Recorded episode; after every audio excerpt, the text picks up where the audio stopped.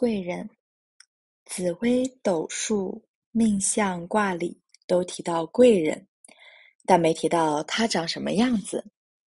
这么说，男女老幼、贫富贵贱都可能成为贵人。有心两肋插刀，或无意之间行举手之劳的人，也可能成为我们生命中忽然出现的助缘。那么，每个人都具有贵人双重身份，被资助，或莫名其妙的成为他人的吉星。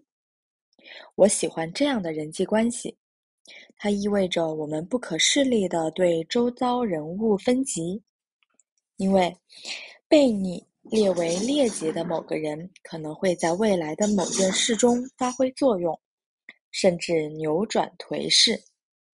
虽然未来的故事谁也不能推测，但预先心存感激应是好事。实言之，人生一场，帝王将相不比我高贵，贩夫走卒也不比我卑微。人就人性深层结构而言，一律平等，不同的只是外向，一袭黄袍或褴褛布衣布衣之别。黄袍之身可能比别人多了优渥环境与机运，流落街头也是人流落，并非他生来愿意如此。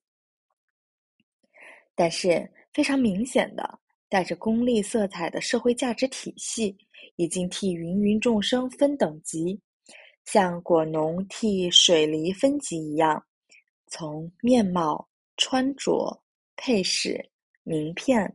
居所、学识、经历划分特优、优、中级、劣质，价钱当然相当悬殊。我们从小熟练比大小、比高低、比长短的游戏，然后很聪明的用这套度量衡划分人，也被人划分。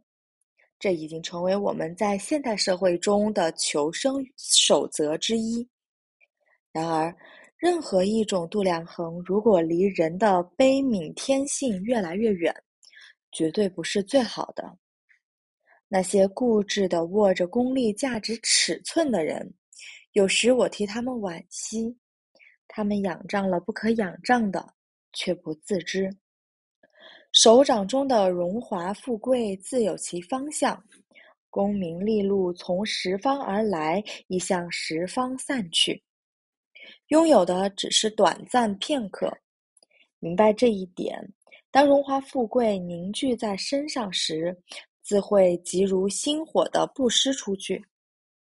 世间的功德，打比方说，拥有一碗水时解他人之渴，与拥有一池水却独泳其中，哪个大呢？福而不知种福是真的贫，贫而种福才是富贵吧。所谓有贵人相助，我想是因缘于我们在日常生活中施行了对人的诚恳与尊重，才替自己种下了将贵人相助的可能。好比种树，曾经下苗，将来绿树成荫，贵人指自己。